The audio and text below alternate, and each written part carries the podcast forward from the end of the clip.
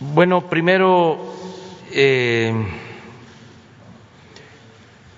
enviar un abrazo al pueblo de Haití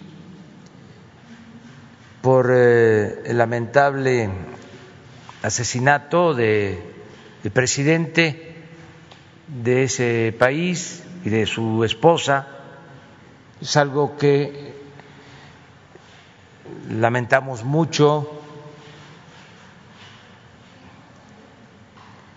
El presidente de Haití,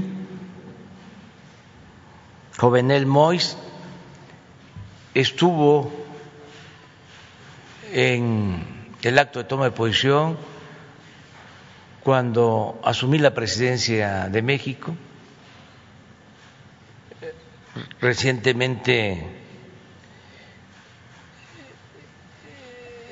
estábamos por enviar 150 mil dosis de vacunas a Haití, que es un pueblo pobre, muy necesitado de la ayuda internacional. Y esto que sucedió pues es muy lamentable. Eh, vino con su esposa, que también falleció en esta ocasión, que fue la toma de posición.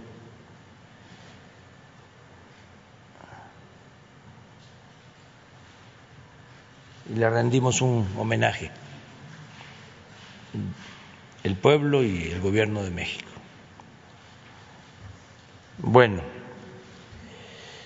vamos a iniciar esta conferencia hoy miércoles con el quién es quién en las mentiras de la semana. Eh, los miércoles está eh, apartado un espacio para dar respuesta a las mentiras, a todo lo falso que se difunde. No hay que olvidar que la mentira es reaccionaria la verdad es revolucionaria.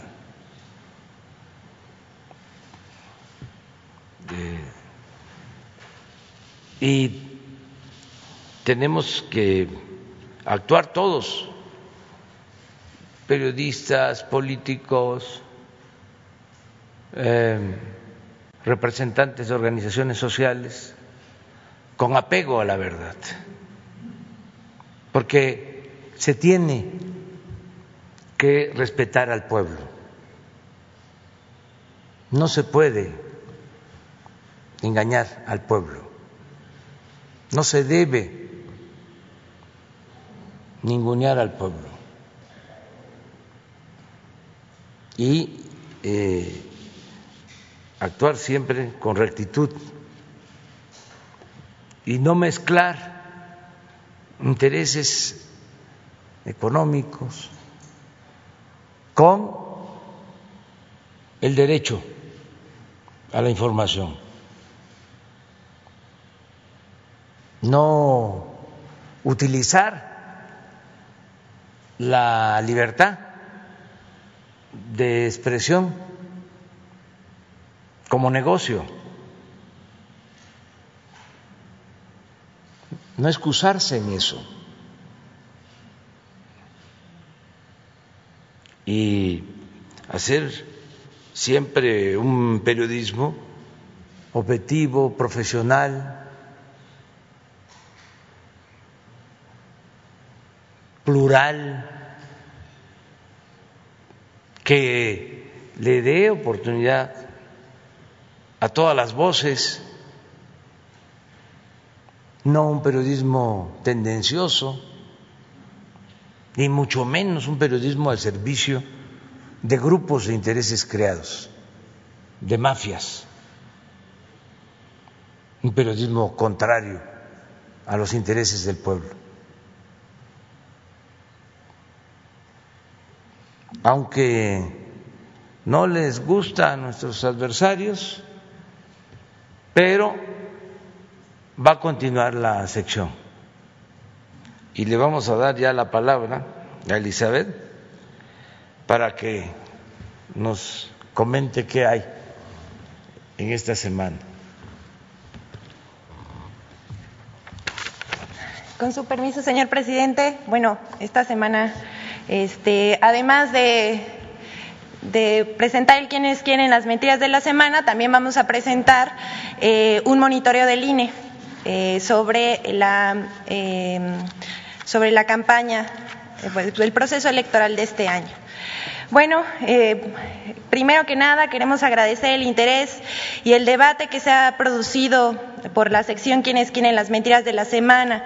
Eh, les queremos decir que escuchamos y leemos atentos la conversación que se genera a partir de esta y también leemos las críticas y es por ello que tomamos la recomendación del relator de la Comisión Interamericana de Derechos Humanos eh, de retomar un curso para la verificación de eh, datos de noticias falsas y engañosas. Nosotros queremos decirles desde este espacio, este es un espacio de diálogo circular, de debate democrático y libre expresión. Bueno, eh, queremos eh, primero empezar con un derecho de réplica que nos pidió Joaquín López Dóriga. Este, Perdón, perdón. Este... ¿Sí? ¿De una vez? Bueno, bueno, de una vez. Este, nos, nos, pidió un derecho de réplica a través de un tuit, le pregunta al vocero de la presidencia, ¿me, ¿me, dices dónde está la mentira? Es mi derecho de réplica, espero la respuesta. Yo le pregunto a él, ¿no le parece un poco machista? Lo, eh, mencionar al vocero si lo dije yo. Eh, bueno, vamos por partes. El 11 de junio vamos a, desmantelar esta noticia falsa. El, primero, el 11 de junio, Gaspar Vela, reportero de La Octava, publica un tuit sobre la gira del presidente Andrés Manuel López Obrador por Guerrero. Él dice eh, textualmente, a su, par, a su, paso por Marquelia, eh, Marquelia Guerrero, el presidente López Obrador se encontró con la policía comunitaria. Luego, el 26, eh, bueno, esto pasó el 11 de junio, que no se nos olvide esa fecha, porque 15 días después, el 26 de junio, una usuaria de redes sociales de nombre Rocío Alcalá retoma el video editado y pregunta en Twitter, un hombre armado que no es de Sedena ni de la Guardia Nacional, ve pasar camionetas de, y de pronto una de ellas se asoma el presidente de México. ¿Alguien puede decirme exactamente si es lo que creo? Es lamentable afirmar México tiene narcopresidente. A lo que horas después, Mario Seoane, otro usuario de las redes sociales, y que si ustedes lo buscan, ahí está el, el username, que es claramente anti-AMLO, le responde con el video original de Gaspar Vela, que aclara que es un policía comunitario. Eh, bueno, al siguiente día, Rocío Alcalá, que es eh, de donde salió el 26 de junio el tuit que, donde pregunta eh, qué está pasando, eh, agradece la precisión y aclara que aún siendo policía comunitaria el presidente se pone en riesgo. Bueno, después de esto, el columnista del Universal, Salvador García Soto, publica el 27 de junio, un día después de que sale el tuit de eh, Rocío, eh, cita el video original, pero ignora el mensaje del reportero Gaspar Vela, algo que, bueno, consideramos que es antiperiodístico, ir a la fuente, ignorar el mensaje original y manipular la información. Eh, vamos a citar, dice, el presidente pasa junto a este sicario armado, asegurando que es un sicario armado, y parece que ni siquiera se percata de su presencia, que no le incomoda ni a él ni a la seguridad presidencial. ¿Será que sabe que los narcos lo cuidan? A, a lo que una hora más tarde eh, Joaquín López Dóriga cita el tuit en riesgo. El presidente López Obrador pasa frente a un hombre armado como si nada. Ahí está el tuit. Y queremos nosotros decir, tanto Salvador García Soto como Joaquín López Dóriga ignoran la fuente original. En el caso de López Dóriga, pregunta de una manera que, eh, que aparenta inocencia, pero abona la conversación sobre el narco, los sicarios y el presidente. Si el policía comunitario es una policía legal y constitucionalmente reconocida en Guerrero, ¿por qué tendría que reaccionar el presidente? O el señor López Dóriga tuitea sin saber lo que difunde, o lo hace de mala fe al ignorar que el reportero eh, eh, precisa que es un policía comunitario de Guerrero. Bueno, esta es nuestra respuesta ante este tuit. Nosotros consideramos que es una eh, un, un tuit engañoso y que nosotros estamos aclarando el punto. Bueno, eh, queremos eh, el siguiente derecho de réplica, ¿sí? Vamos a las noticias. Bueno, esta nota la sacó el Universal. La siguiente, por favor. Fonatur eliminó críticas al tren Maya en el informe que aprobó Hacienda. Bueno, eh, nosotros queremos ante esta nota aclarar, Fonatura en ningún momento ocultó información. El Universal hizo una interpretación equivocada de la información a partir de su acceso a un documento de trabajo en su versión previa, por lo menos dos meses, a la versión final registrada en el sistema de la Secretaría de Hacienda. Eh, a lo largo de la, de la elaboración del análisis costo-beneficio se llevaron reuniones periódicas de seguimiento con la unidad de inversiones de la Secretaría de Hacienda. Lo anterior con el objetivo de tener retroalimentación para fortalecer la evaluación socioeconómica. El análisis costo-beneficio en sus versiones públicas e íntegras fue publicado el 8 de enero del 2020, con la actualización del 17 de junio del mismo año debido al cambio del trazo en el tramo 4. Ni Fonatur ni PwC ocultan información, tanto es así que el documento final del análisis costo-beneficio contiene oportunamente diversas referencias bibliográficas a los documentos originales del estudio de demanda y reporte de pretraso. Tal parece que el Universal impulsa una campaña sensacionalista y tendenciosa contra el tren Maya, descontextualizando la información a. Bueno, eh, queremos eh, también precisar una información. Eh, queremos aclarar que, bueno, el Universal sostiene sin pruebas que desde la presidencia se ha amedrentado y criminalizado a los críticos del tren Maya. Bueno, nosotros queremos aclarar que tanto Fonatur como las dependencias del gobierno federal involucradas en la construcción del tren Maya mantienen un diálogo permanente con las comunidades y propietarios de las tierras por donde pasa la obra y se están atendiendo sus demandas y propuestas. Y en el caso de las organizaciones eh, sociales y ambientales, no se ha criminalizado ni se ha acusado de traidor a ninguna organización, activista ni medio de comunicación. En un par de conferencias expuso que muchas de esas organizaciones que se oponen al tren Maya y otras obras del gobierno reciben recursos económicos de gobiernos extranjeros. Se hizo por considerar que se trata de un tema de interés público y así se dio a conocer. Decir que alguien recibe dinero del exterior es solo para que la gente sepa que las organizaciones como Mexicanos contra eh, la, corrupción y la impunidad reciben dinero del gobierno en Estados Unidos y es un hecho, no un ataque ni una criminalización. Bueno, y después de esta aclaración, queremos presentarles algo que nos pareció de suma importancia, eh, que es el monitoreo del INE. Eh, en el proceso electoral de este año, eh, el monitoreo de radio y televisión del INE sobre noticias del proceso electoral en la campaña de diputados, a, eh, diputados federales de 2021. Tomamos como ejemplos los medios de la Ciudad de México y es en un periodo del 4 de abril de 2021 al 2 de junio del 2021. La siguiente, por favor. Bueno, esta es la página de Internet. Eh, que, bueno, que, consultamos aquí en, la Coordinación de Comunicación Social. Es un monitoreo de programas de radio eh, y, televisión que difunden noticias. Bueno, también aquí está. Aquí sacamos, de aquí sacamos la información. Bueno, primero queremos presentar a Televisa, este es Televisa. Bueno, eh, de acuerdo al INE, en dos meses de cobertura, en sus noticieros, Televisa tuvo 13 menciones negativas al PAN, 9 al PRI y 10 del PRD. Tuvo una, positiva, una mención positiva por cada uno, frente a 30 menciones negativas de Morena por cinco positivas. Es, un rango de dos meses el monitoreo. Eh, la siguiente, por favor. Bueno, podemos ver la gráfica. Ahí está la gráfica. Morena tiene 30 menciones negativas frente a 13 de la oposición. Eh, TV Azteca es la siguiente.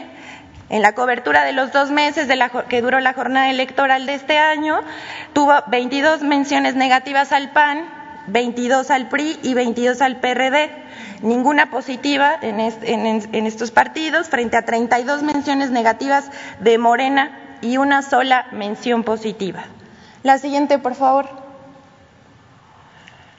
Grupo Imagen, en la cobertura de dos meses de jornada electoral, eh, Grupo Imagen tuvo 552 menciones negativas del PAN. Bueno, aquí sí quiero aclarar que en Grupo Imagen es radio y televisión. Así eh, nosotros el parámetro es radio y televisión durante dos meses eh, de todos los programas que tienen en radio y televisión que cubrieron la jornada electoral de este año. Tuvo 552 menciones negativas del PAN por 213 positivas 567 del PRI y 404 del PRD. En cambio, Morena tuvo 1.599 menciones negativas, solo frente a 188, eh, 186 positivas.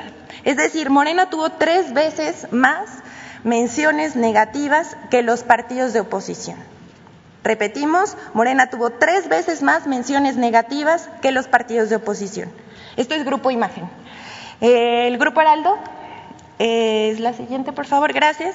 En su cobertura de dos meses, en los noticieros del Heraldo Televisión, tuvo cuatro menciones negativas del PAN, eh, tres del PRI, tres del PRD, una positiva para el PAN, una mención positiva para el PAN, frente a 40 menciones negativas de Morena por tres positivas. Eh, MBS, la siguiente, por favor. En su cobertura de tres meses, en sus noticieros, MBS tuvo 16 menciones negativas del PAN, 20 del PRI y 14 del PRD, frente a 126 menciones negativas de Morena.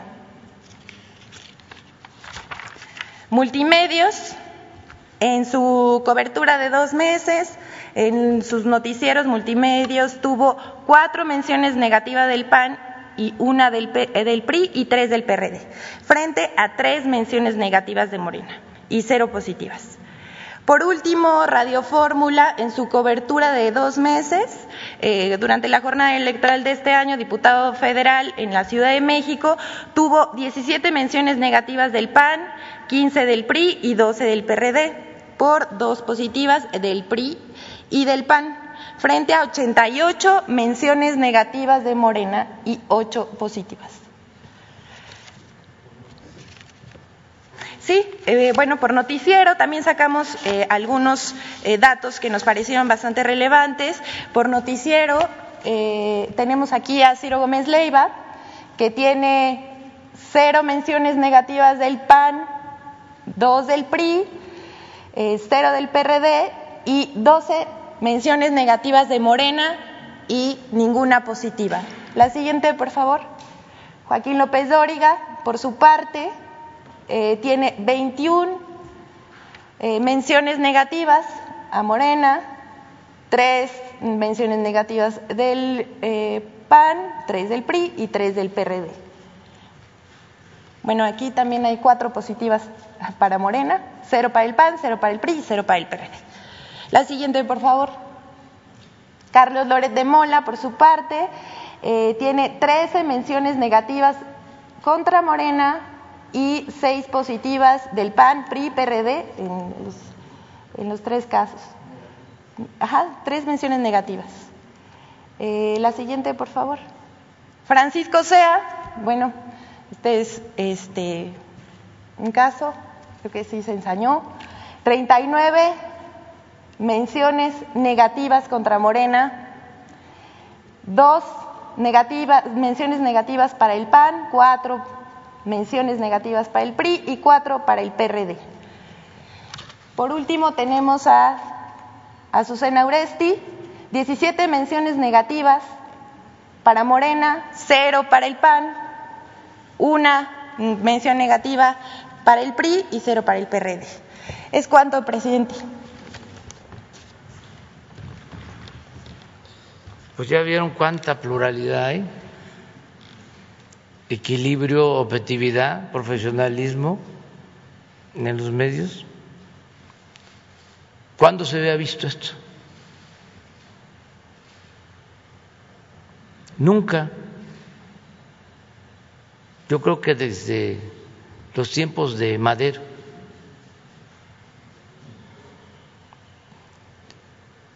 Es un informe del INE, un monitoreo, es decir, una revisión, eso es un monitoreo de el contenido de las noticias. Ese trabajo lo llevó a cabo la UNAM. Es un documento oficial del INE sobre las pasadas elecciones. El comportamiento de medios de información convencionales solo en la Ciudad de México.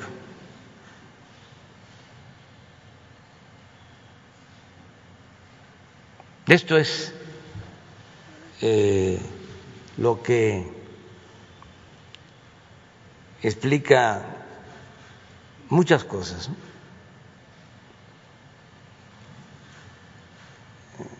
No es eh, atacar por atacar, no es un invento, es información oficial, es la realidad.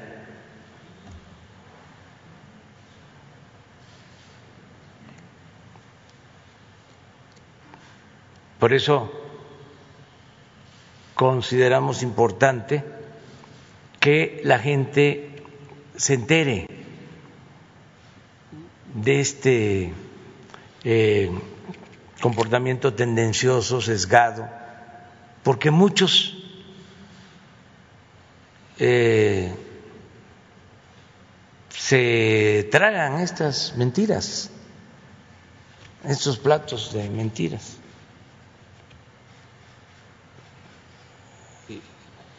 Por muy avispado que uno esté, por muy despierto que uno esté, frente a un bombardeo de estos,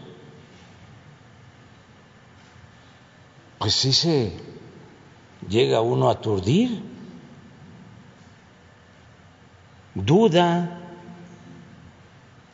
Es que esto es hasta violatorio de los derechos humanos.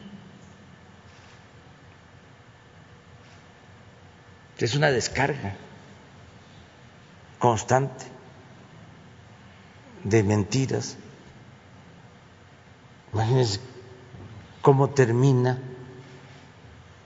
un radio escucha, un lector de periódico, un televidente.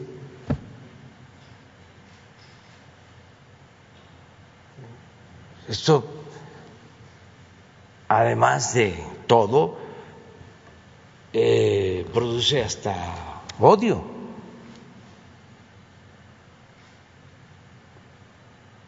No tiene nada que ver esto con un periodismo objetivo, profesional. Ojalá y los dueños de estos medios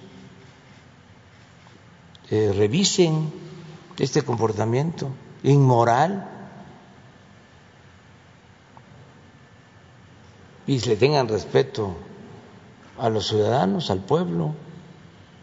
No es un asunto nada más con nosotros, porque eh, afortunadamente nosotros tenemos comunicación permanente, directa con la gente y el pueblo de México, la mayoría está muy consciente, es un pueblo muy despierto. Entonces ya no tienen el efecto político que tenían antes los medios convencionales. El cuarto poder, que llegó a ser, si no el primero, sí el segundo poder, porque tenían más poder estos medios que el poder legislativo, que el poder judicial. Afortunadamente ya es otra realidad, la gente está más despierta, la verdad se abre paso y llega hasta los pueblos más apartados. Tan es así que les voy a presumir, ofrezco disculpa por anticipado, que no se enojen mucho nuestros adversarios. Además, no hay que perder el sentido del humor. Pero les voy a informar sobre una encuesta que se hace a nivel mundial sobre los presidentes. ¿Y qué creen? El de Tepeitán, ya saben quién, está en primer lugar en aprobación.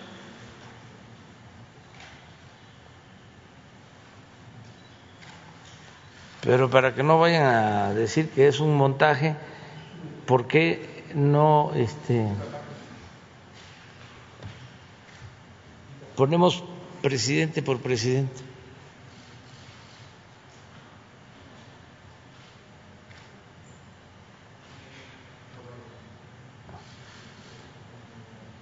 Ese es el presidente Biden.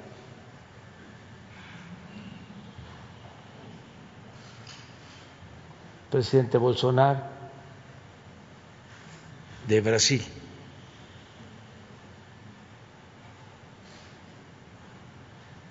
Él es de Italia, está también muy bien posicionado.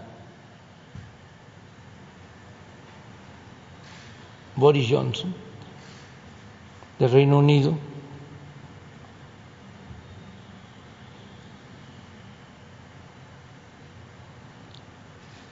Macron, presidente de Francia,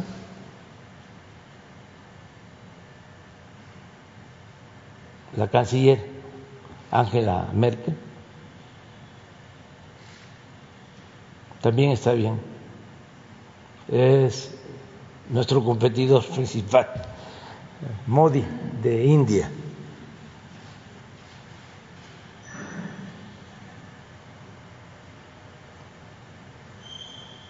Corea, Australia también.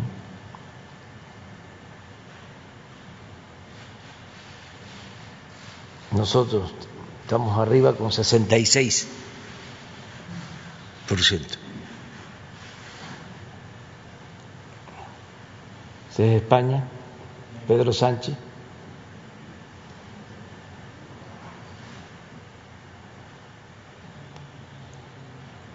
Primer ministro de Japón,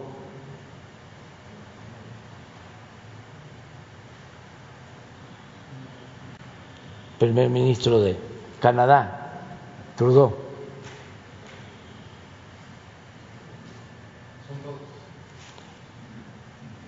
Esto se hace permanentemente, es una encuesta telefónica. Está en Internet.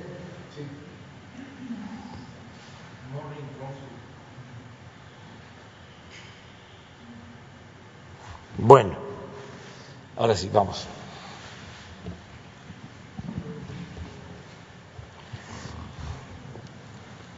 Buenos días, presidente. Nancy Flores de la revista Contralínea. Ahora que estaba hablando de los medios, hay un tema que es muy interesante, que es la próxima consulta popular para juzgar a los expresidentes. En los pocos espacios que se le ha dado a este tema, porque además son muy reducidos tanto en, prensa escrita perdón, y en prensa electrónica, en medios electrónicos, eh, se ha tratado de imponer una idea que es que esta consulta no vale la pena, o sea que es una pérdida de tiempo y además de dinero. Se dice que los delitos por los cuales se les podría juzgar a los expresidentes ya están prescritos. Primero decir que eh, los delitos no solamente son eh, de corrupción ni de connivencia entre el gobierno y el crimen organizado, que podrían ser los que ya están prescritos, sino también los de lesa humanidad, por los cuales se les podría investigar y juzgar y los de lesa humanidad no prescriben. ¿no? Eh, en ese sentido, bueno, decir que cada gobierno tiene sus casos emblemáticos, por ejemplo, el de Salinas, pues todas las matanzas alrededor del levantamiento zapatista de, de Chiapas de 1994. En el caso de Cedillo, pues están las masacres de Acteal, Aguas Blancas, El Charco, por ejemplo. En el caso de Vicente Fox está el asunto de la APO, la represión al, magisterio en Oaxaca y también la represión al pueblo de Atenco. En el caso de Felipe Calderón nos llevaríamos mucho más del tiempo de la conferencia hablando de cada una de las masacres y de cada uno de los crímenes de lesa humanidad que se cometieron en ese sexenio. Incluso hay una eh, solicitud ciudadana para una denuncia perdón, en La Haya, en la Corte Penal Internacional en contra de este presidente, expresidente, pues por todos los crímenes de lesa humanidad que se cometieron durante su sexenio.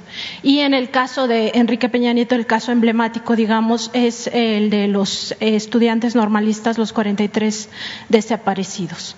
Eh, entonces, bueno, eso por una parte, no, no todos los delitos están prescritos, pero sobre todo, presidente, también eh, que no existe esta eh, idea, o más bien están tratando de posicionar esta idea de que no vale la pena porque juzgarlos ya no tendría ningún sentido, cuando en realidad lo que se hace, el ejercicio inédito que se va a hacer con esta consulta, pues es también un juicio social, o sea, no todo es un juicio jurídico, un juicio legal.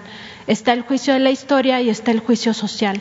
Y ahí, bueno, lo que se espera, pues, es eh, el repudio generalizado de la, eh, eh, de la sociedad hacia estos cinco eh, emblemáticos expresidentes que son la cara de la corrupción ¿no? y la cara, de la impunidad.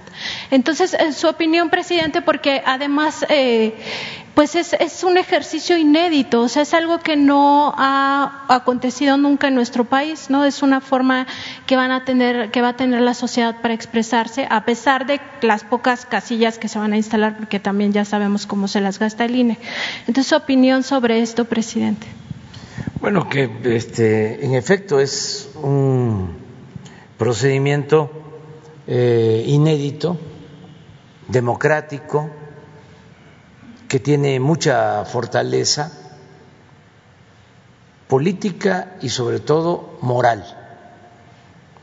No es un asunto solo jurídico, es eh, condenar a malos gobiernos y eh, ayudar a la no repetición, porque antes eh, los gobernantes abusaban, había autoritarismo, había represión, imperaba la corrupción y no se les tocaba ni con el pétalo de una rosa, se les aplaudía. Entonces, que la gente pueda eh, juzgar. Eso es la democracia. El pueblo tiene en todo momento el derecho de cambiar la forma de su gobierno. El pueblo es soberano. El pueblo es el que manda. ¿Por qué no? Este se le va a dar la oportunidad a la gente de expresarse, de manifestarse. Además, está establecido en la Constitución el procedimiento. Se cumplieron eh, todos los trámites. Fue una iniciativa que envió el Ejecutivo, la aprobó el Poder Legislativo y también fue aprobada la iniciativa por el Poder Judicial. Y ahora le toca este, ejecutar ese mandato al INE, pero como estamos viendo en el comportamiento reciente de los medios, los grupos de intereses creados, pues no quieren que se cuestionen estos casos. Durante más de tres décadas no se hablaba en México de corrupción. Es más, y hay que repetirlo hasta el cansancio, la corrupción no estaba considerada como un delito.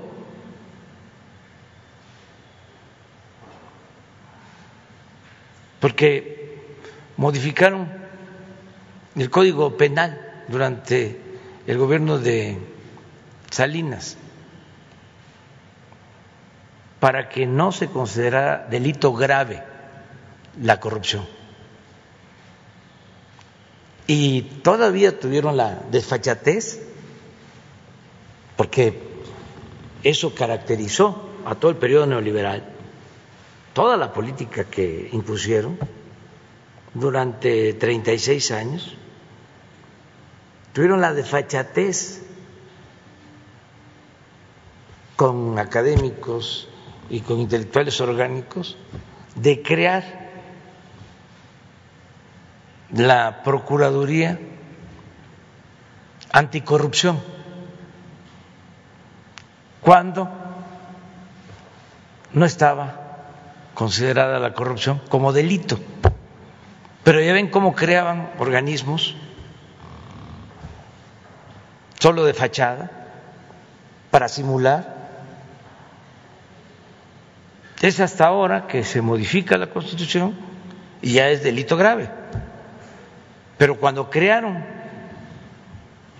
el organismo encargado de combatir la corrupción, el organismo anticorrupción, no era delito grave la corrupción. Entonces, ya es tiempo de los cambios. Eh, yo He dicho que no voy a participar y que incluso si eh, votara lo haría en contra de estos juicios porque se tiene que ver hacia adelante y yo pienso que lo mejor de todo es la no repetición y cambiar conductas y gobernar con honestidad y poner el ejemplo, pero sí debe de eh, mantenerse abierta una vía para que el presidente, quien esté, no se sienta absoluto. Entonces, por eso presenté la iniciativa y decirle a la gente que todos este, debemos de cumplir con nuestro eh, propósito de ayudar a que haya democracia, legalidad, honestidad, un verdadero Estado de Derecho. Todos este, tenemos que ayudar y establecer como algo cotidiano la democracia participativa,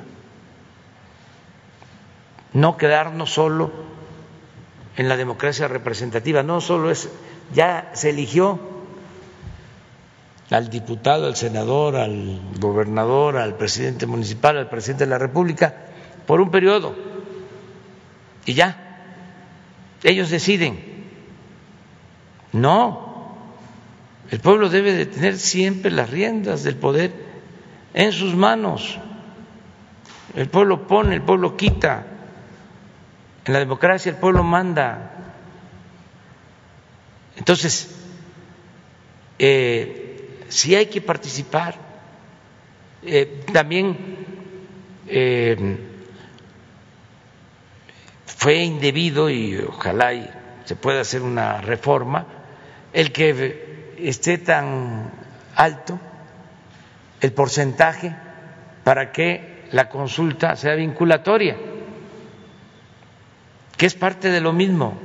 Cuando mandé la iniciativa, este, se modificó, eh, estaba yo proponiendo para no gastar y además para lograr más participación, que se hiciera el mismo día de la elección federal.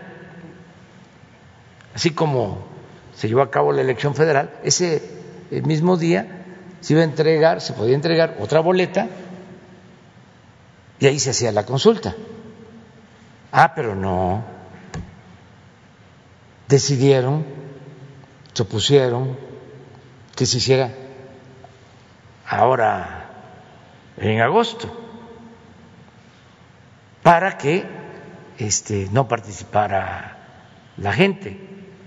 Pero independientemente si se llega o no se llega al porcentaje, es un ejercicio democrático de primer orden. Y pues lo que está sucediendo con los medios es reafirmando lo que hemos venido diciendo, ¿no? De que estos temas no les importan. No hay difusión. Deberían de estar organizando mesas de debate eh, de los que están a favor, de los que están en contra, opinando, informando. No, no. Sin embargo, existen las redes sociales, y mm, él corre la voz y yo espero que la gente participe, pero tienes mucha razón, es un procedimiento muy importante y se tiene que ir mejorando. Eh, y no es un asunto de este mm, mala fe o de venganza, yo me voy a someter a la revocación del mandato en marzo. Y este la gente va a poder participar y ahí no hay este porcentaje válido de participación. Si yo pierdo, me voy, renuncio, porque no es un asunto cuantitativo. ¿Para qué sirve una autoridad que no tiene respaldo ciudadano? Es como una hoja seca, es nada, es la nada.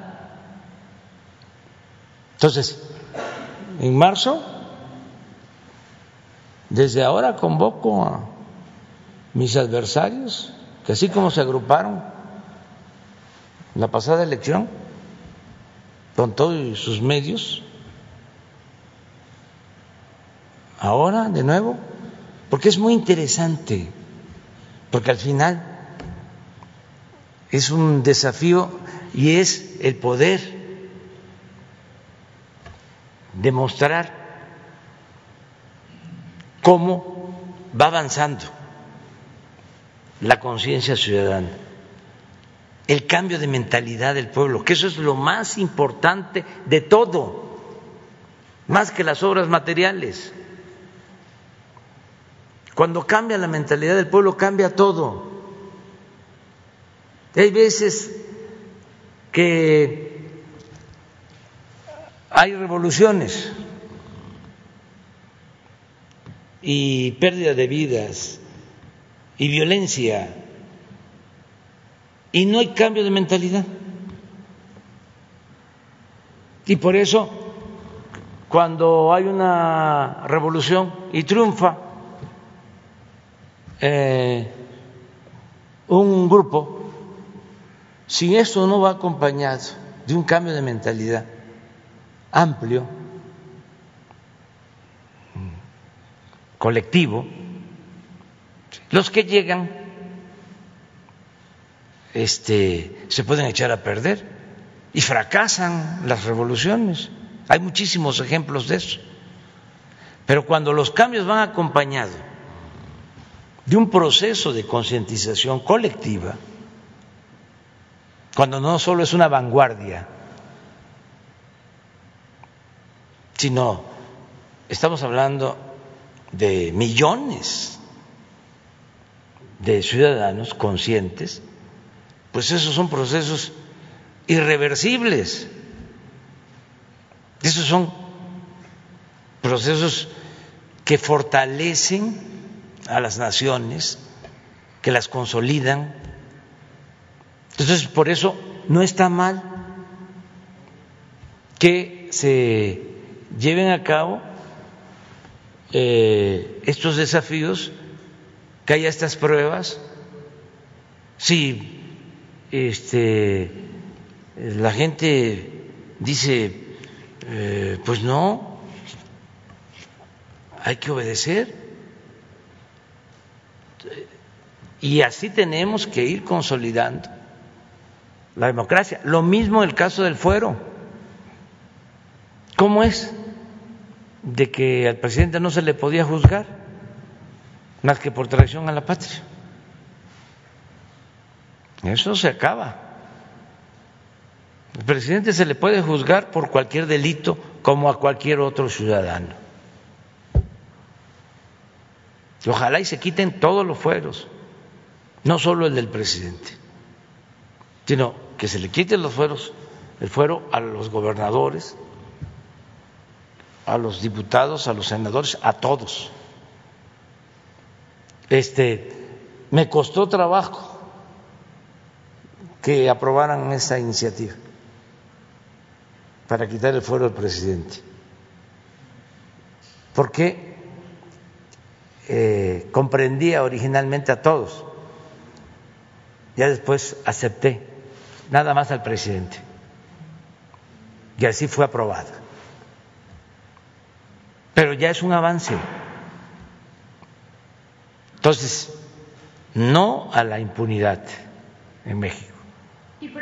Ahora que usted menciona esta parte de la no repetición, eh, que es, digamos, lo más importante, pues también esta consulta no solamente se trata de si llegan o no llegan a ser juzgados los expresidentes, ¿no? Sino también está la parte de la investigación, investigar justamente esos delitos o esos crímenes, ¿no? En el caso de los delitos de corrupción, de los delitos de connivencia entre el gobierno y el crimen organizado, concretamente el narcotráfico, que podrían ya estar prescritos, pues lo importante sería saber que los mexicanos tengamos este derecho a saber qué es lo que nos pasó eh, en todos esos sexenios, ¿no? Eh, y también conocer, eh, pues, qué otros crímenes existen, tanto de esos delitos como los de lesa humanidad, porque la memoria histórica del país es muy importante. Es muy importante que los mexicanos conozcamos, pues, todo esto para comprender en qué momento estamos ahora, ¿no?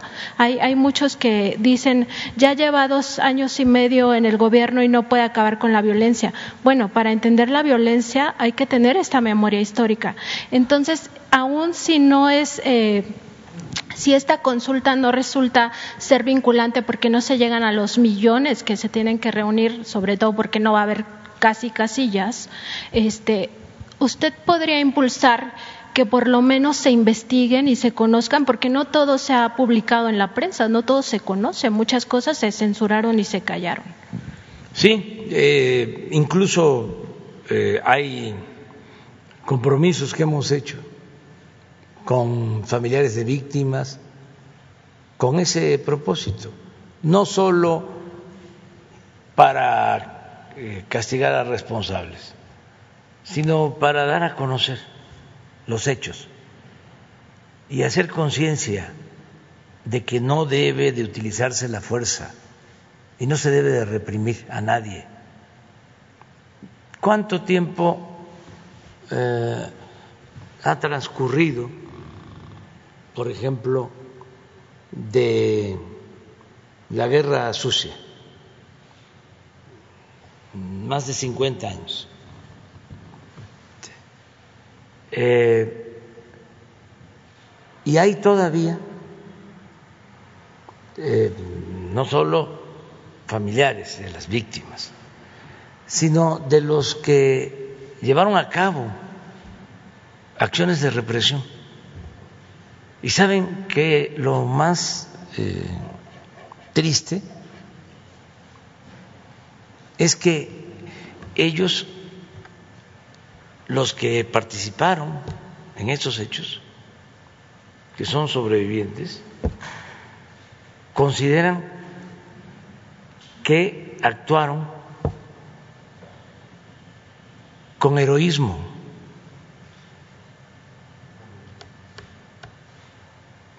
Estoy hablando de eh, las participaciones eh, antes del 68, durante el 68, eh, 71 de el siglo pasado. Acabo de tener reuniones con familiares de víctimas y Gobernación está haciendo un trabajo muy bueno, que es una relatoría, que es para eso, para lo que tú estás planteando, para eh, no olvidar y que no se repitan esos hechos. Lo mismo es el abrir los archivos, los expedientes de todos esos episodios de autoritarismo, que se investigue y se den a conocer por las nuevas generaciones, porque queremos vivir en paz, porque no es eh, el camino a la violencia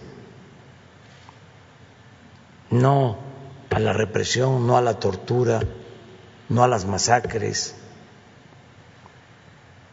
Y este actuar de otra forma, eh, atender las causas que originan el que muchos tomen el camino de las conductas antisociales. Lo que siempre he dicho, el ser humano no es malo por naturaleza. Son las circunstancias las que llevan a algunos a tomar decisiones equivocadas. Entonces, sí hay manera de vivir en una sociedad sin violencia, en una sociedad mejor. Sí tenemos todos acceso al trabajo, al estudio, al bienestar, si conservamos valores culturales, morales, espirituales, si nos fortalecemos como familia, la familia mexicana es algo excepcional, es la institución de seguridad social más importante del país y no se tiene así, con todo respeto, en otros países. No es lo mismo. Eso es un tesoro que nosotros tenemos. La solidaridad, la fraternidad en las familias. Pero ¿qué pasa si por la corrupción, si por la desigualdad, eh, por la necesidad de trabajo, eh, tiene que emigrar del padre de una familia y se rompe la familia y se desintegra, pues este se afecta mucho la convivencia social Y eso lleva, pues, a frustraciones y a rincores y a odios y a violencia. Entonces, busquemos, busquemos eh, fortalecer eh, valores y que haya justicia, que haya igualdad y que haya fraternidad y vamos a tener paz y vamos a tener tranquilidad. Es eh, posiblemente eh, utópico, pero es mejor, mucho mejor caminar hacia allá que utilizar la fuerza, lo coercitivo. Es más humano y más eficaz. Lleva tiempo y desde luego que se contrapone con la política de mátalos en caliente o este utiliza los robocot y responde a la violencia con la violencia y hay que responder a los balazos con balazos. No, eh, vamos nosotros a salir adelante.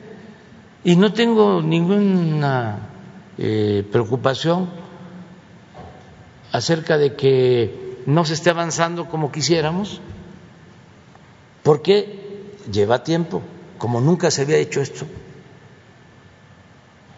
pues lleva tiempo el que eh, se puedan crear oportunidades para los jóvenes, que no sean eh, susceptibles de eh,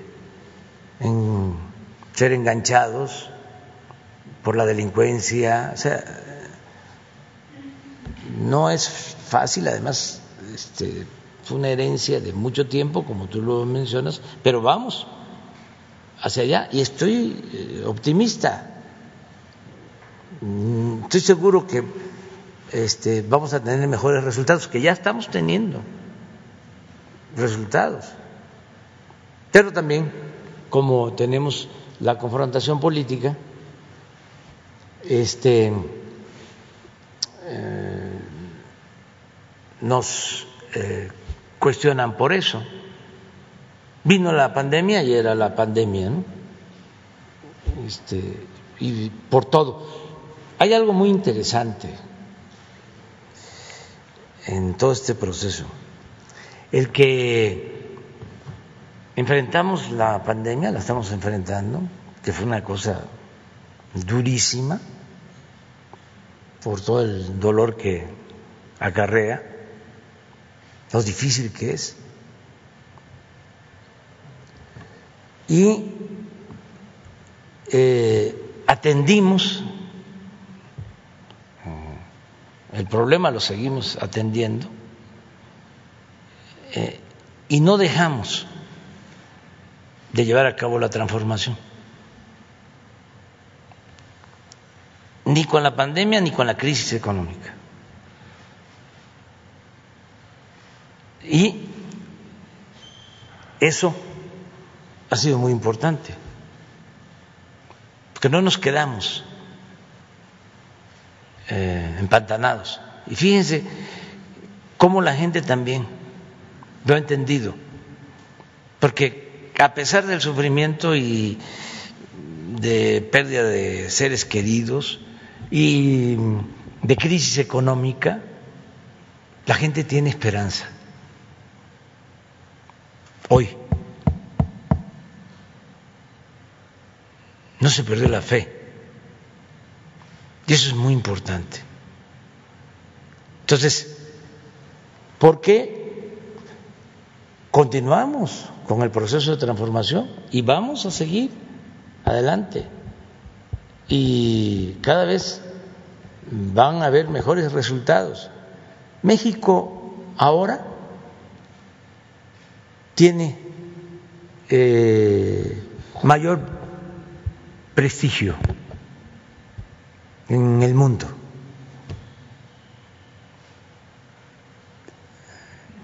Y en el terreno económico, por ejemplo, es de los países más atractivos del mundo para invertir.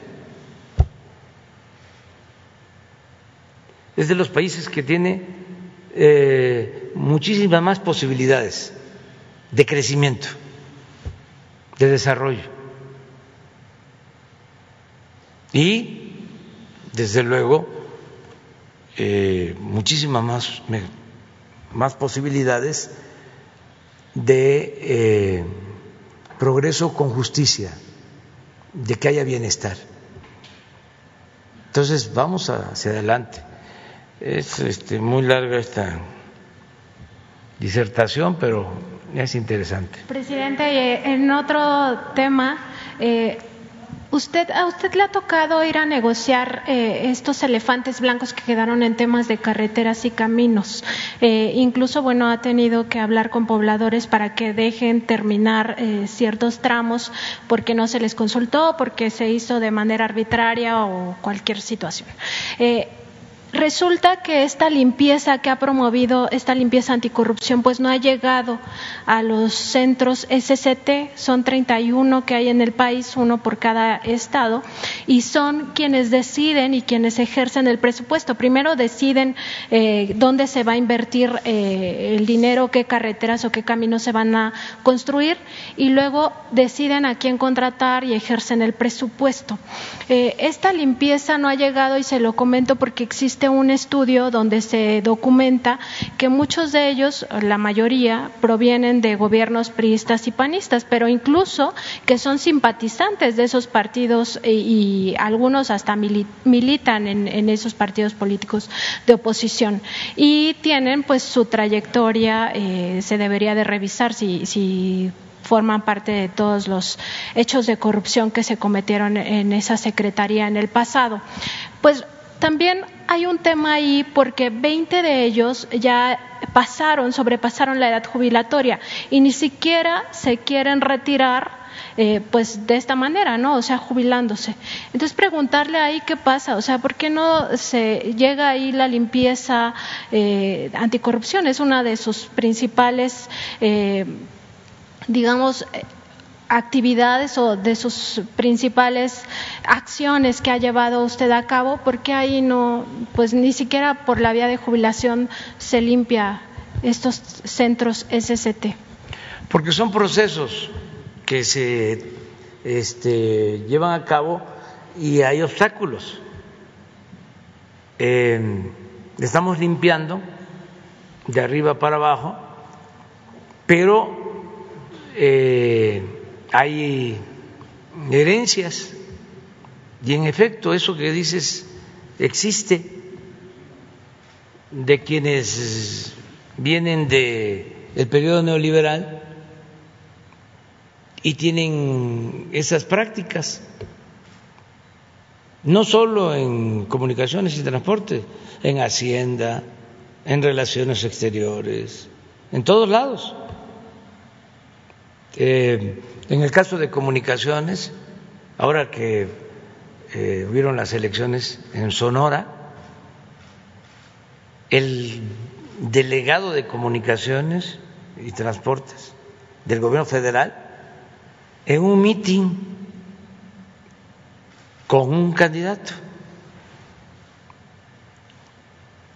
Y no era el candidato de, de Morena,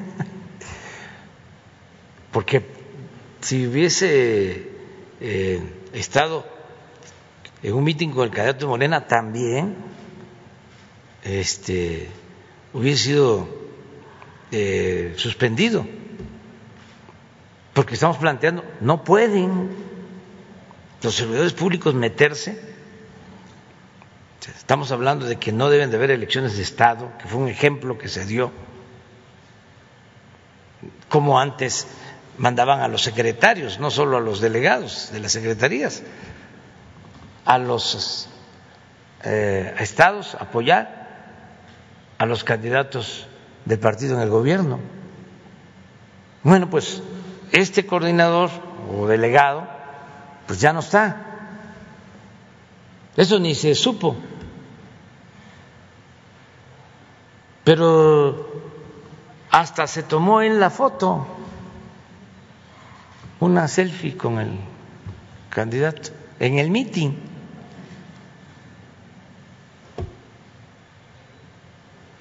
Y este cuesta trabajo ir haciendo conciencia incluso de quienes están en los círculos más cercanos a uno, porque son prácticas este que vienen de tiempo atrás, o sea, de siglos. O sea, eso lo ven normal. Entonces, sí los secretarios, secretarias, sí los servidores públicos tienen que ir viendo todo eso. Constantemente estamos hablando de eso. De que este, ya no es lo mismo. Antes, por ejemplo, los secretarios este, desayunaban, comían, cenaban con los directores de los periódicos, los conductores de radio, de televisión. Entonces, yo les expreso, son libres, desayunen, coman, cenen, ¿no? Pero ya no es el tiempo de antes. Además, estos señores están en contra de la transformación del país, están a favor de la corrupción. ¿Para qué se van a reunir con ellos? Pues nada más les sopean. ¿Cómo era antes? Así te reunía un columnista con un funcionario, lo sopeaba, el funcionario hablaba mal del otro y esa era la columna, ¿no? Nosotros nada más tenemos que informarle al pueblo y solo tenemos como amo al pueblo de México. Entonces son prácticas muy arraigadas.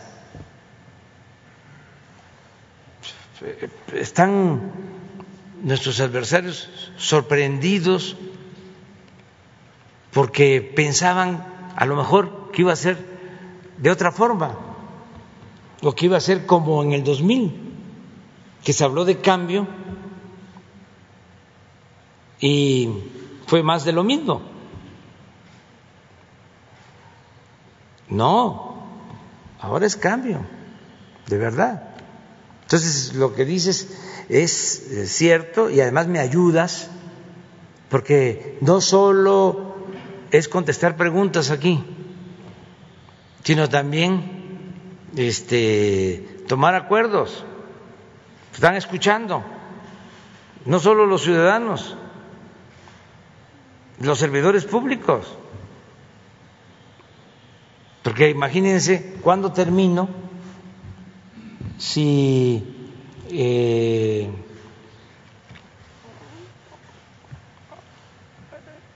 recibo a uno por uno.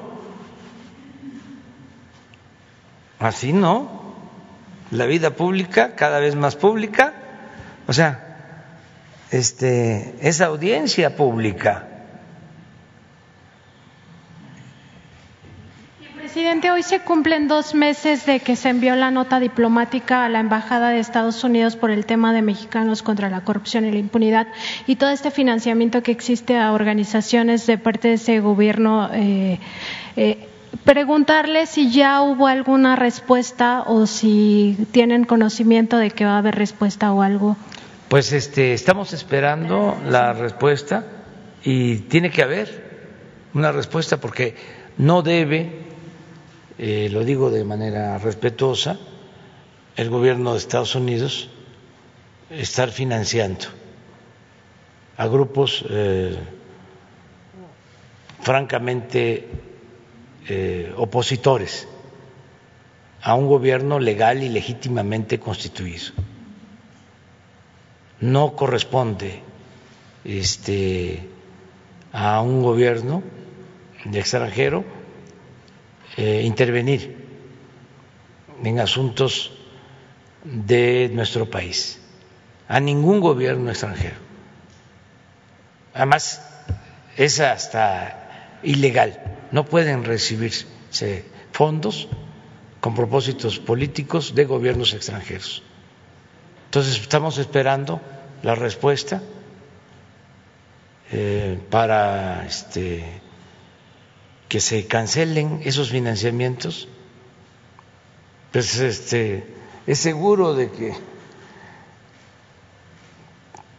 se usó también para toda esta campaña en contra, porque muchos de los comentaristas, este, intelectuales orgánicos, forman parte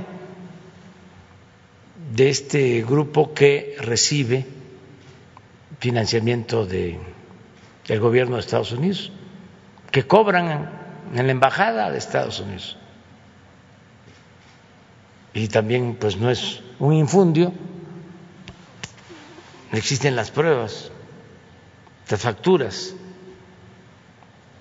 Entonces, ojalá y esto se, se mejore este, o se atienda y se resuelva.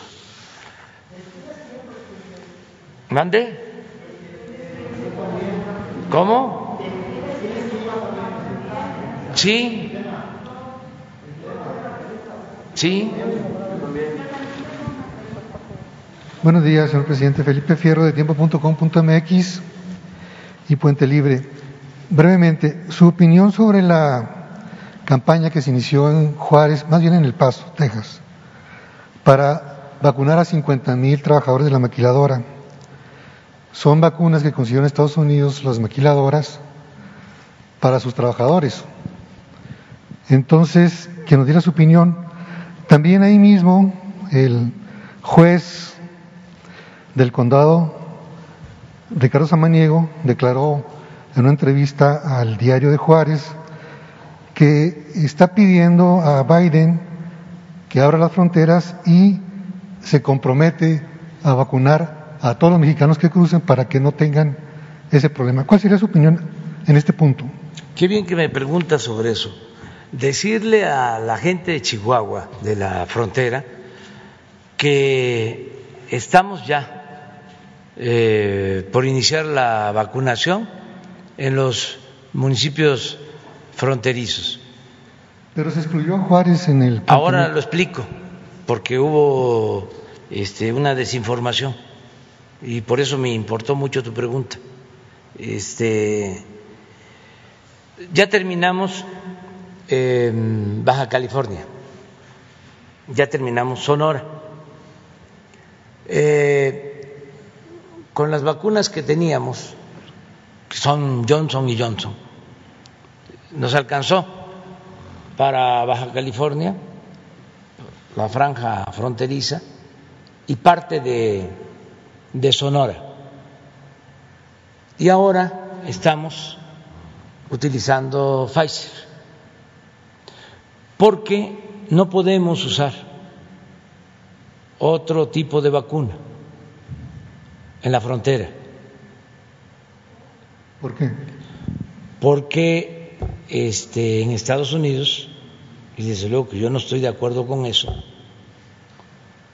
este, se le niega eh, la entrada o no se acepta a quienes no son vacunados por estas eh, eh, farmacéuticas o con estas vacunas. Entonces, no hacemos nada si vacunamos con Cancino, con AstraZeneca en la frontera, porque nos van a decir de que no se abre la frontera por ese propósito. Entonces, estamos vacunando con Pfizer y hemos tenido ahora un problema de eh, falta de abasto de esta vacuna porque se están ampliando sus plantas y van a tener tres semanas que nos van a entregar menos dosis de la pactada. Sin embargo, ya comenzamos en Chihuahua, pero como Juárez requiere 500 mil dosis para vacunar de 18 hacia adelante, que ese es el propósito, nos está llevando tiempo. Vamos a empezar en otros municipios de la zona fronteriza con menos población, pero ya estamos por eh, obtener las vacunas y ir a Juárez y vacunar a todos. No hace falta ningún acuerdo este especial. Es un compromiso que nosotros tenemos de vacunar a todos los habitantes mayores de 18 años que viven en la zona eh, fronteriza, con el propósito de que se abra la frontera. Esto lo estamos eh, tratando con el gobierno de Estados Unidos. En otro punto, Entonces, pero es muy importante porque de mala fe en Juárez, porque yo tengo informantes por todos lados, como millones de personas que me informan. Este, ya no hay, eh, existe el CISEN, no hay este espionaje, no hay espías, pero la gente constantemente me está informando. Entonces, este, eh, con propósitos politiqueros, se habló de que estábamos nosotros dejando a Juárez sin vacunas. No, es esta circunstancia especial, hacía falta informar. Son dos vacunas que estamos este, aplicando, Johnson Johnson y Pfizer. Sí, los directivos de las maquiladoras se han quejado de ese tiempo también. Sí. De que no les permiten importar y por eso hicieron este programa pues prácticamente los llevan a vacunar a Estados Unidos. Sí, y este y nosotros no nos oponemos. Pero este decirle a la gente de Chihuahua de la frontera que nos llevó teniendo la vacuna ocho días vacunar los seis, ahora van a ser siete municipios de Baja California eh, Ensenada, mm, Tijuana, Tecate, Mexicali, Rosarito, San Quintín, eh, todo. Y toda la frontera de Sonora ya está vacunada. Y ya empezamos en Chihuahua, porque así Así se decidió el programa, de 18 en adelante. Acabamos de comenzar con este plan, llevamos 15 días, 20 cuando mucho, y hemos avanzado y vamos a seguir avanzando. Entonces, yo calculo que a más tardar en 15 días ya estamos en Juárez. En otra pregunta, señor presidente, ayer se reunió usted con la gobernadora electa Maru Campos, de Chihuahua precisamente. La pregunta es qué acuerdos concretos hubo, si los hubo, en materia básica, seguridad, salud, pobreza y situación financiera del Estado. Se habló de eso este, en general, pero sobre todo de la decisión de atender las necesidades de, de Chihuahua, independientemente de las banderías partidistas. Nosotros como autoridad tenemos que atender a todos, eh, no se puede discriminar a nadie por razones de clase, creencias, ideas, partidos. Entonces tenemos las autoridades que ponernos de acuerdo. Hoy recibo al gobernador electo de Nuevo León y creo que por la tarde o mañana al gobernador electo de Querétaro. Entonces me estoy reuniendo con todos eh, porque tenemos que eh, trabajar juntos en beneficio del pueblo, independientemente de diferencias partidistas. Ya pasaron las elecciones y hay que ir hacia adelante. ¿Quién sigue? A ver, ¿quién tiene el micrófono?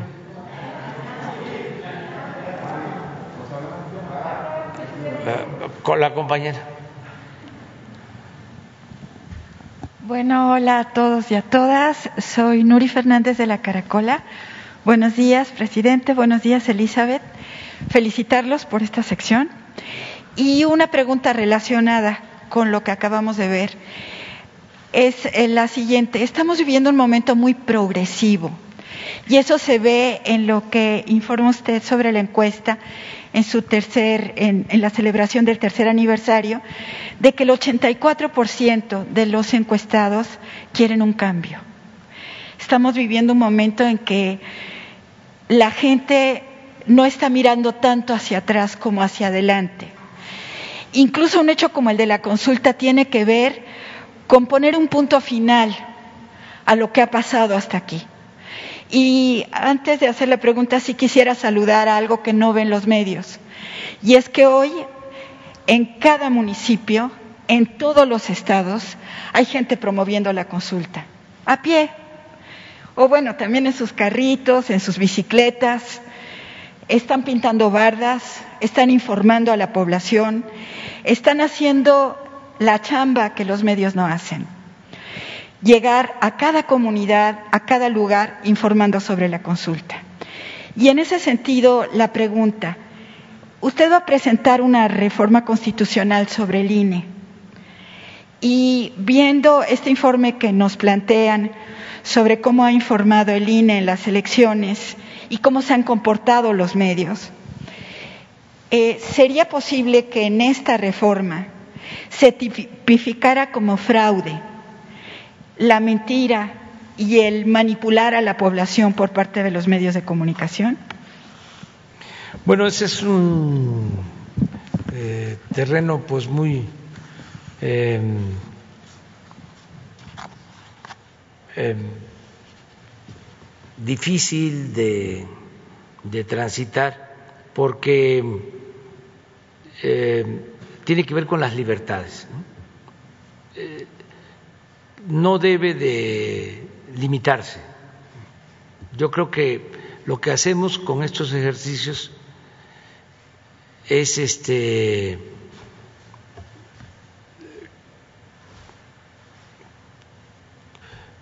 criticar el uso de la mentira, y es parte del, del debate, pero prohibir es distinto, es otra cosa, porque entonces sí, se podría pensar que es censura. Decían los liberales, eh, la prensa se regula con la prensa. Es eh, La información se regula con la información. ¿Por qué no hay este equilibrio? si hay libertad. Bueno, porque los medios no responden al interés de los ciudadanos, responden a intereses económicos, a intereses empresariales. Por eso no se logra el equilibrio.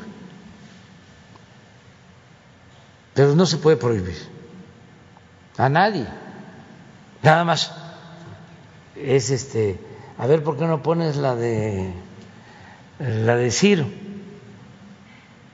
Y nada más, o sea, con todo respeto a Ciro, ¿no? Eh, este se pasó 12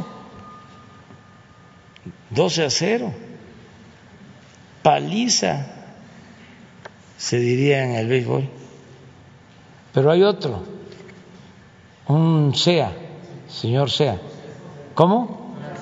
Francisco SEA no, ese 39 a 0.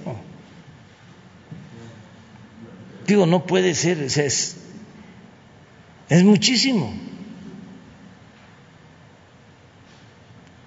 Entonces, este, que le bajen una rayita, ¿no? Porque esto, pues es una vergüenza pública para todos. Pero no prohibir, es nada más tener esta oportunidad de estar informando. Antes no había. Yo recuerdo que íbamos a los pueblos cuando éramos opositores y les decía, ¿saben de que compraron un avión de lujo que cuesta cinco mil, siete mil millones de pesos y que no lo tiene ni Obama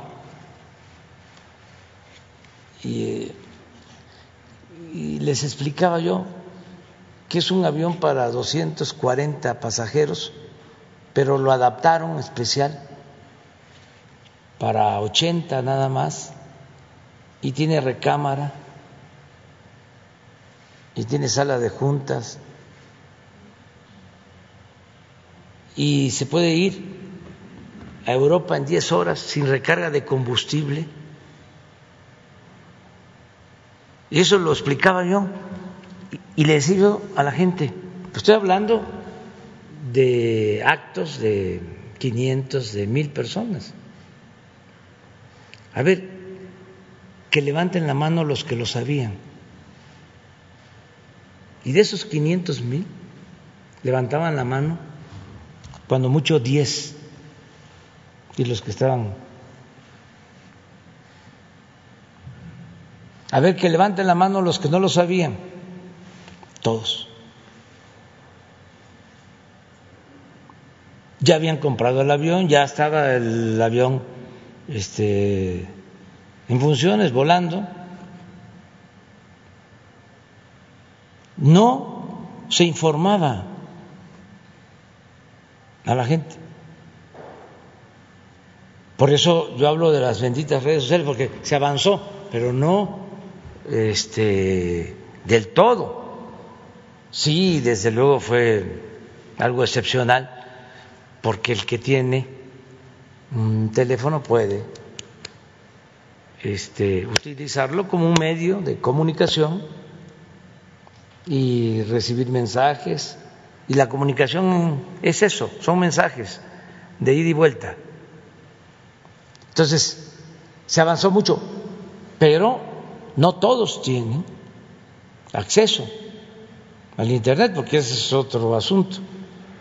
Se avanzó en eh, la conexión de Internet en donde este, hay mercado.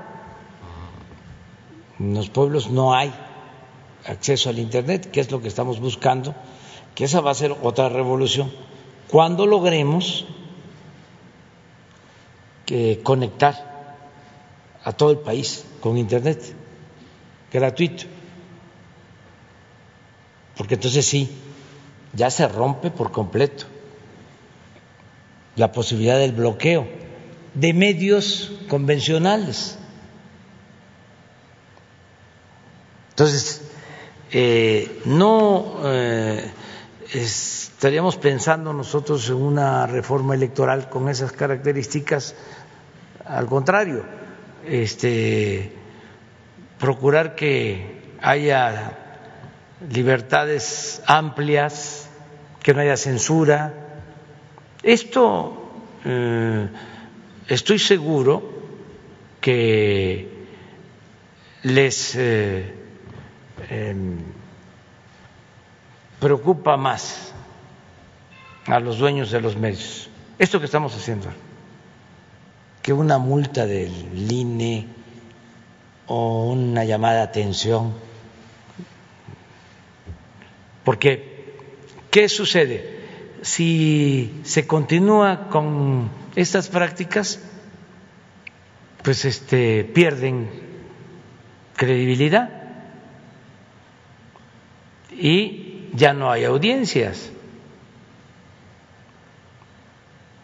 Entonces, eh, sí, yo creo que eh, esto debe de llevar a un replanteamiento en los medios independientemente de las diferencias que tengamos, a lo mejor los dueños ni se enteran, porque también hay inercias, así como estamos hablando de los eh, delegados del gobierno federal, así también en los medios y en todo, pues imagínense alguien que viene haciendo periodismo de una forma desde hace 40 años, 30, y que este, ya es otra realidad, que cuesta trabajo, pero sí es un tema este, a tratar. Este. Mi segunda pregunta tiene que ver con el proceso de paz. En estos días, en la conferencia, se ha tratado en varias ocasiones el tema de los cárteles, del narcotráfico y de la violencia.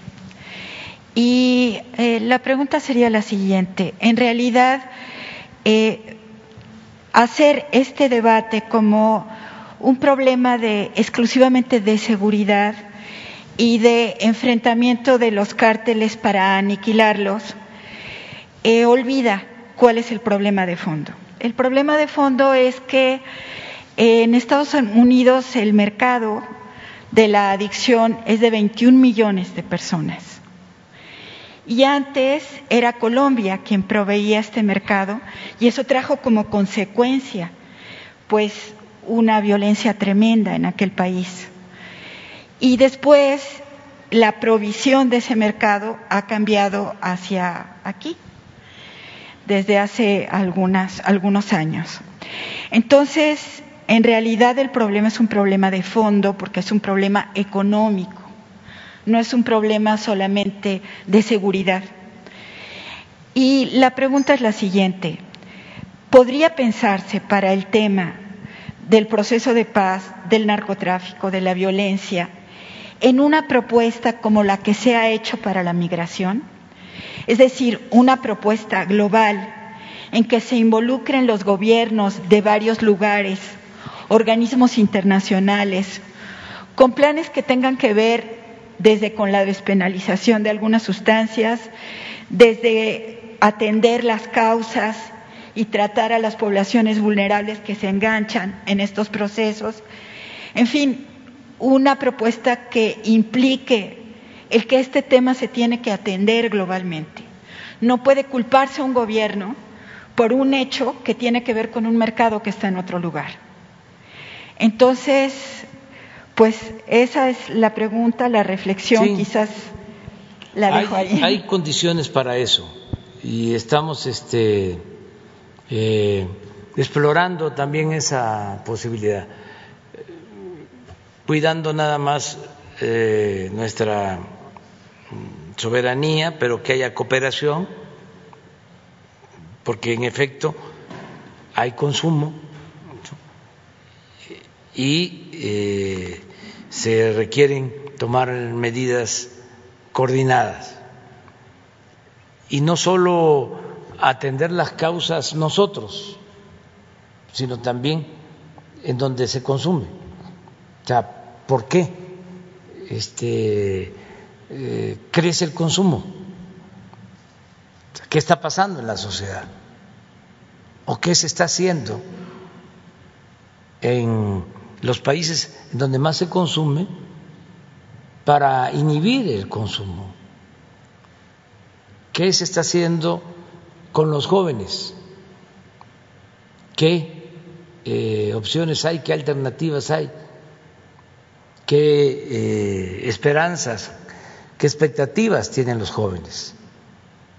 Y además, ¿qué información se les está transmitiendo a los jóvenes? Hay campañas eh, en otros países sobre el daño de las drogas o este son temas vedados, no tratados.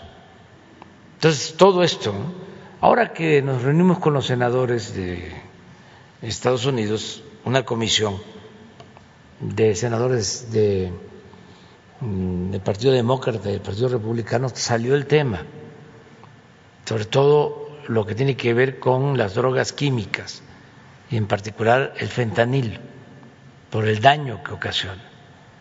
Entonces, sí estamos buscando esa opción, esa alternativa. Y sin duda hay que eh, seguir atendiendo a los jóvenes y atendiendo las necesidades de la gente. Eso es lo mejor de todo. Aquí aprovecho para decirle a los habitantes de Aguililla de que se llevó a cabo una reunión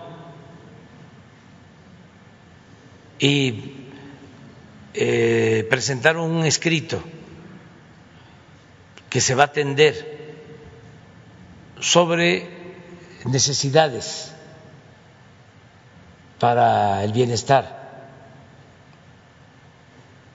Se va a dar respuesta y van a llegar eh, servidores públicos del gobierno federal para ayudar en todas las comunidades. Se va a implementar un programa integral en eh, Aguililla, en toda la región, en beneficio del pueblo. No es este la represión, sino atender a la gente y decirles que ese es el camino, no el de la violencia, no el de la confrontación. Y vamos a seguirlos atendiendo como a todos los este, pobladores, eh, todas las mexicanas y mexicanos, todos. Eh, se llevó a cabo la reunión el lunes, antier, ayer también este, por escrito presentaron su solicitud y va a haber respuesta. O sea, pero ya aprovecho para decirles de que lo que están solicitando va a ser atendido. Hablo de sus necesidades sociales. Por ejemplo, recuerdo que en el escrito están planteando que funcione un banco de bienestar. Ya les puedo decir que está autorizado desde ahora a los de Aguilich. Y así otras eh, acciones. Vamos a que este, la secretaria de Seguridad Pública y Protección Ciudadana, Rosa Isela Rodríguez, coordine, eh, como lo está haciendo, ese trabajo. Pero es buscar la paz, la reconciliación, no a la violencia. Y decirle a la gente, no se dejen este arrastrar por quienes tienen otros intereses. Este no es eh, la lucha de bandas, en eso no. Este debe estar la gente, no debe estar el pueblo. Y siempre hay salidas, siempre. Y se está logrando una eh, convivencia eh, y que haya diálogo y que todos actúen de manera responsable y que no se hagan daño. Y no es nada más eh, daño a la población civil, es daño también entre los integrantes de las bandas. No eh, queremos nosotros que nadie sufra. No se resuelve nada con eso con los enfrentamientos, con la confrontación. Vamos a, que haya entendimiento, que haya paz.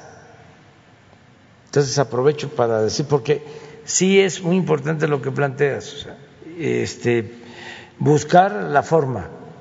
Eh, a veces no se entienden mm, las cosas porque no se explica bien, no tenemos la oportunidad de informar adecuadamente o parece irreal. Yo creo que ahora eh, se está entendiendo mejor el por qué eh, los puertos del Pacífico y los puertos del país eh, están manejados por la Secretaría de Marina, porque por los puertos del Pacífico es que están entrando drogas químicas, sobre todo lo que tiene que ver con el fentanil. Y esos puertos estaban prácticamente tomados. Y no había ningún control. Entonces ahora Marina está haciendo su trabajo. Entonces son las dos cosas, atender las causas que llevan a muchos a tomar el camino de las conductas antisociales y este, tener corporaciones eh, honestas, que no haya corrupción, eh, cuidar mucho que los servidores públicos no se corrompan, los que tienen que ver con la seguridad, que este, no se asocien con la delincuencia. Entonces todo eso se está haciendo y se va avanzando.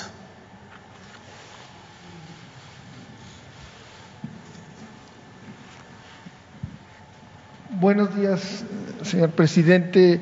Eduardo Esquivel Ancona, SDP Noticias. Mi, mi pregunta es relacionada con este tema porque a mí me parece que es falta de ética de los medios cuando dicen mentiras, pero también cuando hay omisiones. Eh, en, en la información no informan muchas cosas hay vacíos y este nos informa de lo que hacen mal otras en otras administraciones y esto. Eh, y mi pregunta se basa en eso. Este, hace unos días el secretario de Hacienda y, este, y la jefa de gobierno hicieron un plan que para apoyar a las micro, medianas, eh, pequeñas y medianas empresas de un de 2.700 millones de, de pesos para apoyar estas pero me parece muy bien esta iniciativa y, mi pregunta es, este, ¿por qué tan poquito dinero? Y le voy a decir por qué es tan poquito dinero. Este, en primer lugar, eh, se van a apoyar a, dos mil empresas y se me hace poquito dinero porque eh, a este a grupo FAMSA, un grupo que ya tronó, que ya quebró, que dejó en la calle a, a 16 mil personas.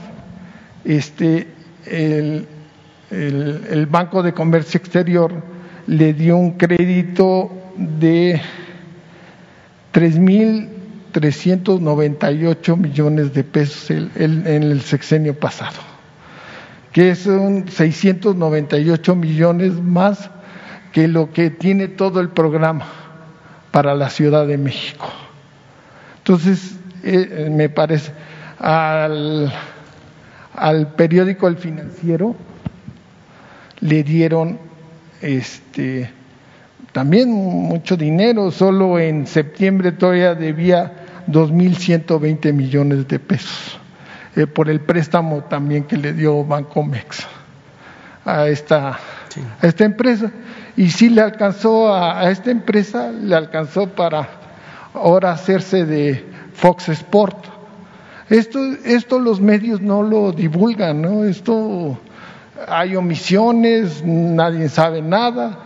Este, si le hubiera comprado otra gente sería un escándalo, ¿no? Este, para ellos. Este, y también se le dio un préstamo a Mexicana, estaba viendo que a Mexicana de Aviación le dieron también mucho dinero, no, no, no tengo el dato exacto, en el 2009 también y después la, la empresa de Gastón Azcárraga dejó en la calle a, a miles de personas. Entonces, la pregunta sería, ¿hay posibilidades de ampliar este el, el, fondo para apoyar a las, micro, pequeñas y medianas eh, empresas aportan más del 90% del empleo. Sí. Y aportan el 55% de, del, de, su participación al Producto Interno Bruto. Entonces, la pregunta sería, ¿hay posibilidades de ampliar y que se replique en otros estados, no solo en la capital del país?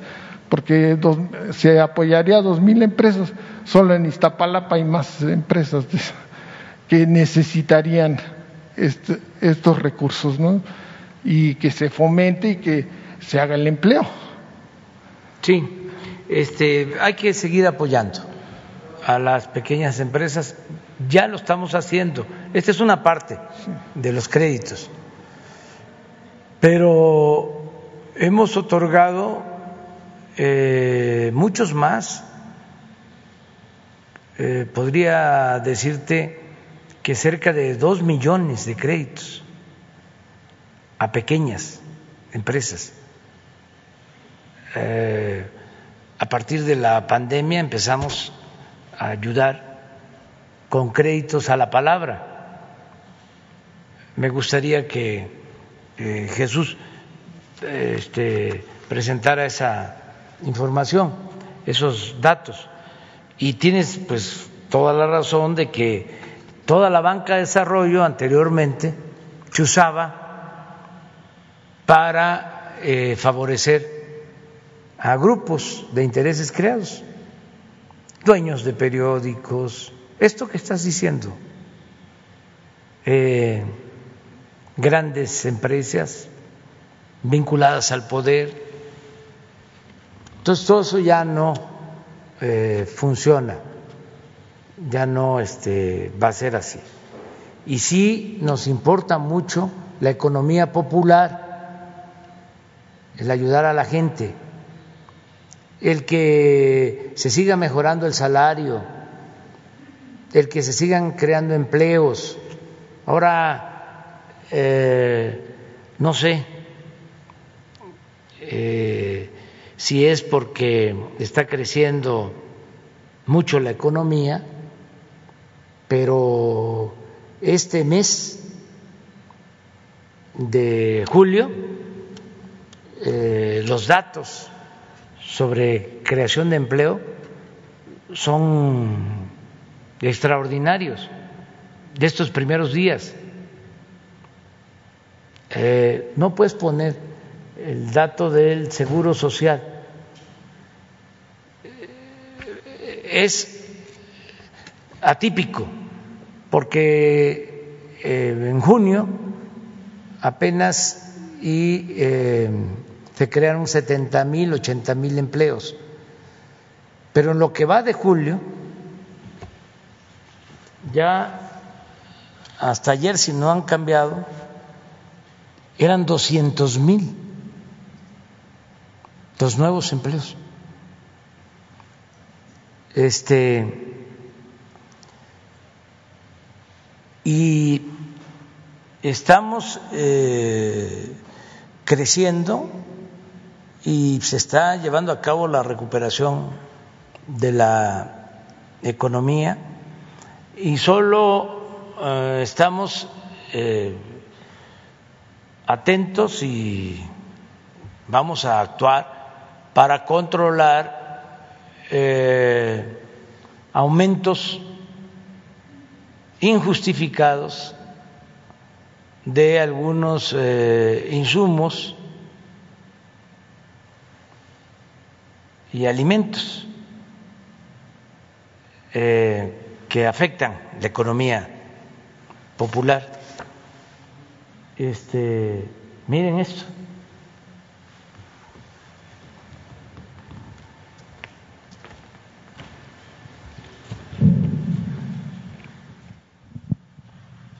Algo está sucediendo, ojalá y este sea por el crecimiento porque es completamente atípico. A ver, ¿por qué no pones lo del año pasado, digo, lo del mes anterior?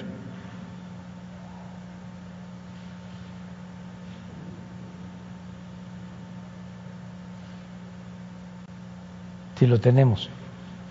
Pero bueno, miren, 239 mil en cinco días inscritos y estaba yo viendo que solo tres estados eh, no están eh, creciendo en empleo. Estamos hablando de los inscritos al Seguro Social. Entonces, esta es una muy buena noticia, pero ojalá y podamos ver lo del mes anterior porque sí es muy espectacular. Si seguimos así, debemos de tener como, bueno, en mi informe hablé de que nos faltaban como 400 mil, 450 mil empleos para llegar a los 20 millones 600 mil que teníamos antes de la pandemia. Perdimos como un millón cuatrocientos mil empleos. Pero si, miren, 55 mil en todo el mes. Entonces, ahí le vamos a encargar a Zoe que revise este, y ojalá sea lo que estamos este, imaginando. Porque si es así, en dos meses más ya estamos con el número de empleos que teníamos antes de la pandemia, los dos millones seiscientos mil, digo, perdón, eh, 20 millones 600 mil empleos. Entonces vamos bien, pero quiero, como tocaste el tema, quiero aprovechar para mandar un mensaje a la gente. Este, injustificadamente eh, ha estado aumentando el precio del gas LP en el país y no he podido cumplir el compromiso de que no aumente el precio de los combustibles eh, por encima de la inflación. O lo he cumplido en gasolina, en las dos eh, gasolinas, en diésel y en luz o en energía eléctrica, pero no he podido en gas porque ha aumentado el precio del gas por encima de la inflación. Aquí está.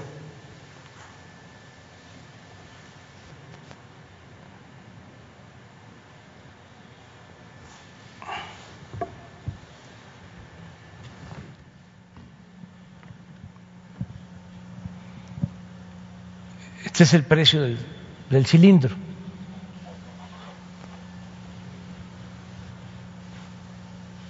ha habido aumento. A ver, pon el de la gasolina y van a ver que es distinto. No han habido gasolinazos. Este, y el de la luz lo mismo. Aquí está. Esta es la inflación. Y este es el comportamiento. Aquí no ha habido problema en las gasolinas y en el diésel pero el gas sí, porque hay cinco empresas grandes que distribuyen casi el 50% del gas LP en el país. Y se están quedando con márgenes de utilidad muy altos. Eh, Pemex les vende a un precio y ellos eh, venden al consumidor a un precio muy elevado. Mientras se establece un mecanismo de precio máximo, que lo vamos a establecer, eh, también ya estamos preparando eh, la creación de una empresa para distribuir gas a precio justo. Gas Bienestar te va a llamar. Y se van a vender cilindros de gas de 20, de 30 kilos a precios bajos en las colonias. sin que estas otras empresas particulares dejen de participar. Pero va a haber competencia porque no hay.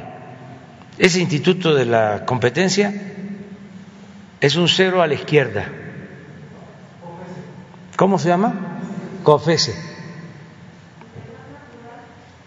Y en el gas natural estamos haciendo algo parecido, porque tenemos este, excedentes tenemos muchísimo gas natural, porque una de las tranzas que hicieron, o de los negocios que hicieron, fue de que se compró gas al por mayor, porque se suponía que ese gas natural se iba a utilizar para crear plantas termoeléctricas que se iban a abastecer con ese gas. No se hicieron las plantas termoeléctricas, pero sí se compró el gas. Y ahora tenemos gas en exceso que como quedaron contratos establecidos hay que estar pagando. Estamos buscando la forma de utilizar todos esos excedentes. Me paso bastante tiempo, ya voy este, avanzando, ya no me queda tanto, pero parte de mi trabajo es como enderezar en tuertos, es estar resolviendo todo esto que nos dejaron de herencia, porque estaba el gobierno dedicado pues a facilitar el saqueo. Lo más bajo, eh, a la gente eh, humilde, a la gente pobre en las colonias, lo que más les este, duele es cuando aumenta el precio del gas en el cilindro. A todos, desde luego, ¿no? El gas de tanques estacionarios, o sea, no debe de aumentar como está aumentando. Pero ya tenemos hecho el estudio y además eh, estas grandes distribuidoras tienen a su vez eh, control en los territorios a través de eh, una especie de subcontratación que son los que manejan todo lo que tiene que ver con la venta del gas. Y incluso este, no dejan que haya competencia, controlan los territorios. Va a haber eh, o sea, no va a aumentar el gas a partir de que tomemos estas medidas más allá de la inflación. Se detiene el aumento. ¿Y el, precio de este gas? El precio de este gas se va a este ajustar. A ver si no tenemos. Eh, Sería sin subsidio. Si está Octavio, que me mande la gráfica de la venta, del precio de venta y, este de Pemex y a cómo eh, terminan vendiéndole a la gente.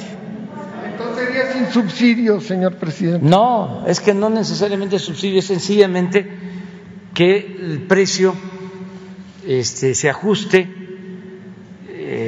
a lo que eh, Pemex vende con un margen de ganancia con un margen pequeño para los costos de operación, porque se van a comprar vehículos, se van a poner gaseras o en las instalaciones que tiene Pemex se van a instalar equipos, se van a comprar los cilindros, eh, vehículos. Ahora sí, el gas, eh, tres meses. Sí, tres meses. O sea, ayer tomé la decisión y ya se está este, eh, atendiendo. Va a ser una empresa especial para este propósito que va a depender de Pemex. Así como se distribuye la eh, gasolina y el diésel, Pemex se va a hacer cargo también de la distribución. Este, y no vamos a quitarle el derecho que tienen los distribuidores para vender el gas, pero va a haber más oferta para que se controle el precio. Yo me acuerdo cuando era niño, este, Pemex distribuía gas eh, de en cilindro. Solo Pemex hasta hace, hasta el 2005, era el único que podía importar gas y distribuir gas. ¿Por qué el desequilibrio en el precio? Porque resulta que ya Pemex solo tiene capacidad para eh, abastecer el 50% del mercado. Porque como parte de la política energética, pues fueron entregando todo y dejaron eh, en desamparo a la gente, porque al final de cuentas este, se perjudica al consumidor y dicen, es libre mercado. No, porque no hay competencia. Es la libertad, pero del zorro en el gallinero. Eso es. Porque este no hay nadie que regule y se trata de eh, el bienestar del pueblo. Es la economía popular. Entonces por eso eh, vamos a llevar a cabo esta medida. Entonces, son cambios para, para bien. Eh, lo anuncio para decirle a la gente vamos a empezar aquí en la Ciudad de México porque resulta ya ustedes se han venido dando cuenta que los lunes que damos a conocer el quién es quién en los precios, donde está más caro el gas es en la ciudad, recuerdo bien, Azcapotzalco, Zapalapa. ¿Cómo es eso? Entonces, ya estamos tomando esta medida, es gas para el bienestar. No, no, este ellos van a continuar, va a haber nada más, más competencia. Competencia y sí, vamos a informar cuando tengamos ya toda la empresa este, funcionando, va a ser por etapas. Lo más pronto va a ser la atención aquí, en la Ciudad de México. ¿Qué tipo de presidente? Porque es un problema vamos a ver que no eh, tengamos eh, ningún eh, asunto de inseguridad, darle toda la garantía a la gente de que va a estar completo el cilindro, de que este va a ser cilindro nuevo, mm, seguro, que es para beneficio de la gente. Claro, estamos analizando el porcentaje de familias que utilizan cilindro. O sea, estamos empezando por lo que consideramos más fácil y además que ayude a la gente más humilde. Sí. No, porque es una solicitud que hace Pemex a la CRE una empresa en el mercado, como era antes. Sí, pero que quería informar eso este, a partir de lo que tú estás planteando, este, de las decisiones que se están tomando. Entonces es un compromiso. Bueno, ya se nos pasó el tiempo. Nos vemos mañana. Dios a Dios.